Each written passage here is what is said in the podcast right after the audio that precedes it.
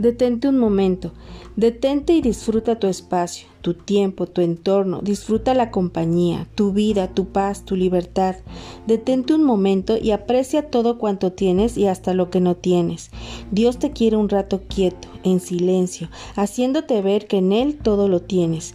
Dios tiene un plan para ti, está preparando algo grande, está acomodando las cosas que crees no tienen solución y que tú no sabes cómo resolver.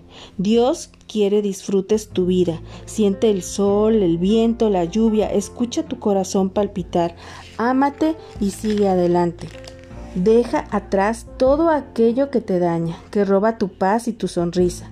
Todo pasa, todo estará bien, solo confía, sé paciente y pronto estarás bien.